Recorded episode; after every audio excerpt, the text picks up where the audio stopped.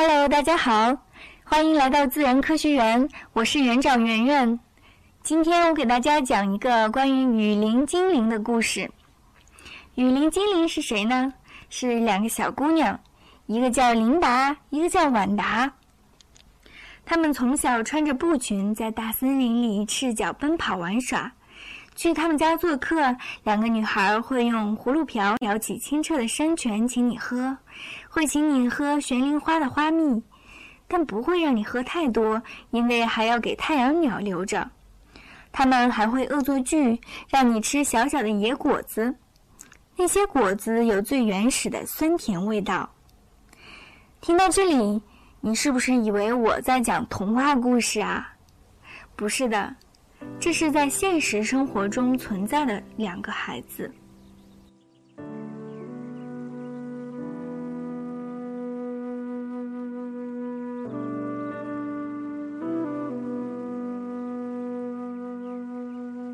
在一棵榕树上，他们的爸爸妈妈搭了一个小树屋，枝枝杈杈当做楼梯、房梁、门窗，树冠就是屋顶。他们俩就像是森林里的小仙女一样，听着鸟鸣蛙声，拾到掉下树来的小猫头鹰，和花对话，感知大树的能量。他俩把园中的落花落叶收集起来，做成各种耳环、簪子之类的首饰自己戴。琳达曾经写道：“杨桃穿过树叶的声音是刷刷，掉到地上的声音是啪。”啪！鸡蛋果和西番连生的时候掉到地上，它们还是硬的，声音是咚咚，像音乐一样好听。晚达记得一个雨后的晚上，许多牛蛙一起叫，爸爸突然哈哈大笑。妈妈问原因，爸爸说一只牛蛙跑掉了。姐妹俩也遗传了爸爸的灵性。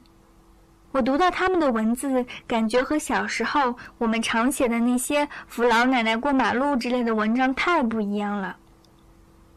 我读一段，大家可以自己来感受一下。今年我们家的苏格兰牧羊犬阿布迪又生了一窝宝贝，有六只，金黄色的，像珠宝一样。我差点就想叫它们金子。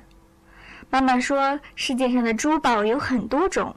每一种的名字都很有意思，我就学习了一些我不认识的宝石的名字。宝石太美了。后来我给阿布迪的宝贝分别取了名字，从最胖的到最小的：玛瑙、琥珀、碧玺、珊瑚、水晶、贝壳。小贝壳太小了，还不到玛瑙的一半大。只来到这个世界三天就走了，连眼睛都没有睁开，名字都还没有取好就走了。在他睡觉的时候，但我还是给他取了名字——贝壳，因为小小的贝壳给我留下了记忆，就像留下了一颗珍珠。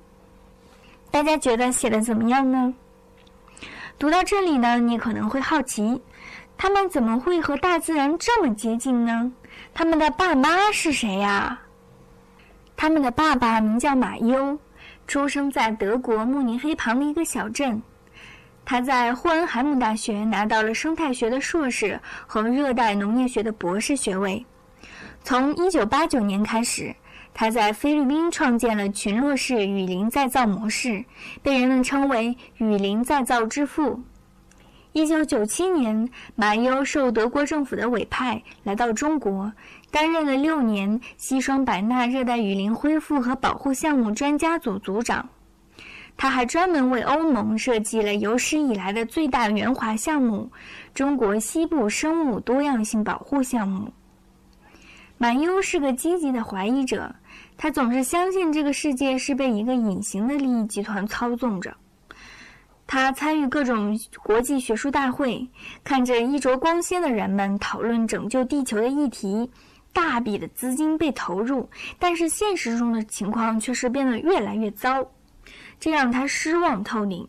他决定离开，但是做一个隐士并不容易，幸好他遇到了李明果。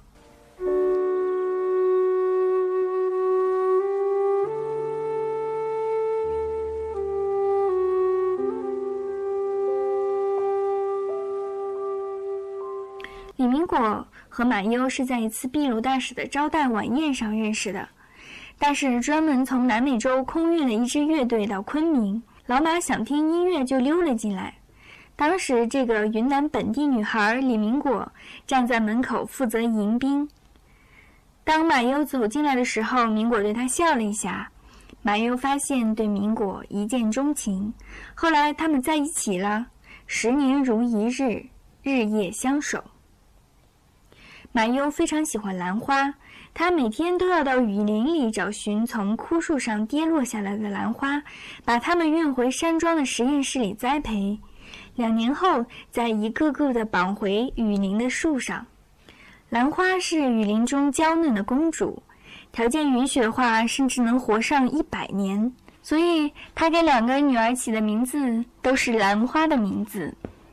李明果说：“两个女儿天生有着对生命的热爱和悲悯，自然而然地继承了保护雨林的使命和梦想。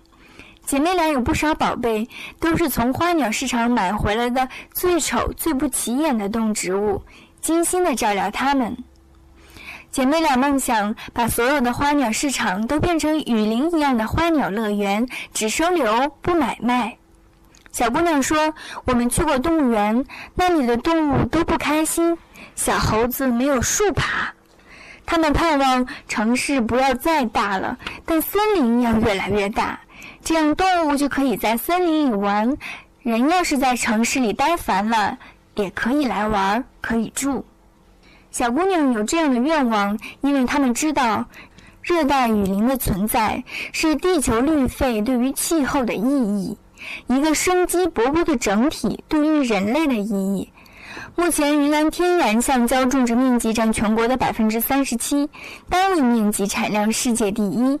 由于天然橡胶综合性能好，用途十分广泛，它曾和钢铁、石油、煤炭一起。并列为现代工业四大原料，是关系国计民生的重要战略物资。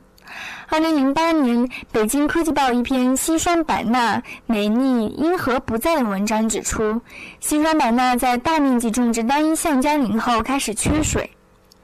文章中，中科院西双版纳热带植物园的研究员还指出，天然林每减少一万亩，就使一个物种消失，并且对另一个物种的生存环境构成威胁。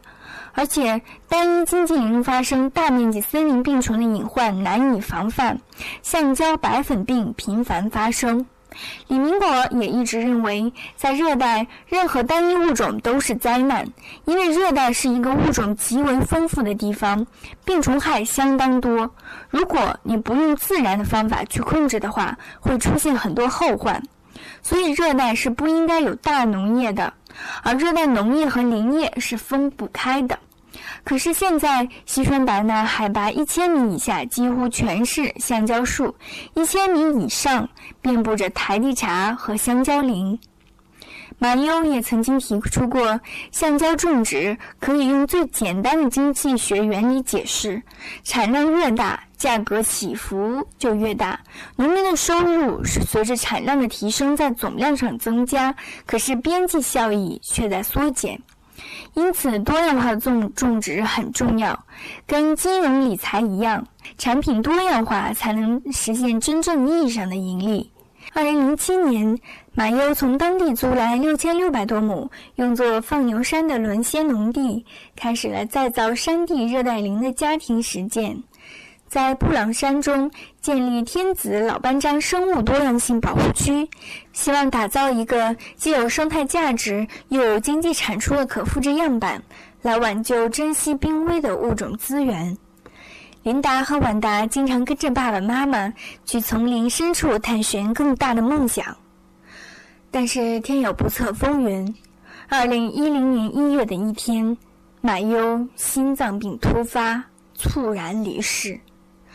强忍悲痛，李明果带着两个女儿，还需要继续延续雨林保护梦。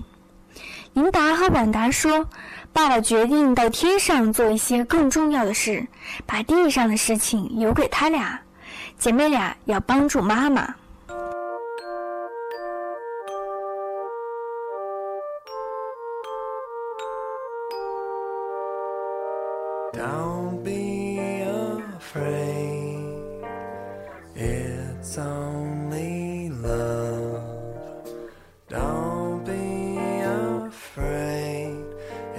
It's only love. Don't be afraid. It's only love. 老马从不希望自己的女儿去外面的学校上学，他们甚至很少出门，只是在家里自己玩儿、下棋、画画、玩娃娃、演个戏剧。现在，李明果开始重新考虑起了两个孩子的未来。以前之所以敢把孩子留在家里，是因为欧洲原来的下山学校的成功例子。他们主张大人只需让孩子依自己喜欢的方式去做，照自己的能力去发展，目的是建立一所不是让孩子来创适应学校，而是去适应孩子的学校。但是现在，李明果决定把两个女儿送去普洱市的普通小学。尽管那里有方方面面的缺陷，但那里是他的故乡，距离也近。他能直接看到他们跟世界沾染的程度有多深。他跟学校打了招呼，孩子们不需要通过学校的考评，而且随时可以跟他出门旅行。在这点上，李明果相信人生而就是不平等的。虽然在人群上是不平等的，可他们就是比一般孩子特殊。他认为这只是因为他们太过正常，而别人太特殊了。如今姐妹俩会参加一些电视节目，向大家宣传他们雨林保护的梦想。数年间，保护区从荒草丛生变成满目葱绿，绿色的小树茁壮成长，许多附生在树干上的天紫金兰正在绽放。希望他们的梦想能够完美实现。最后送给大家一首歌曲，是琳达·万达演唱的《花恋》。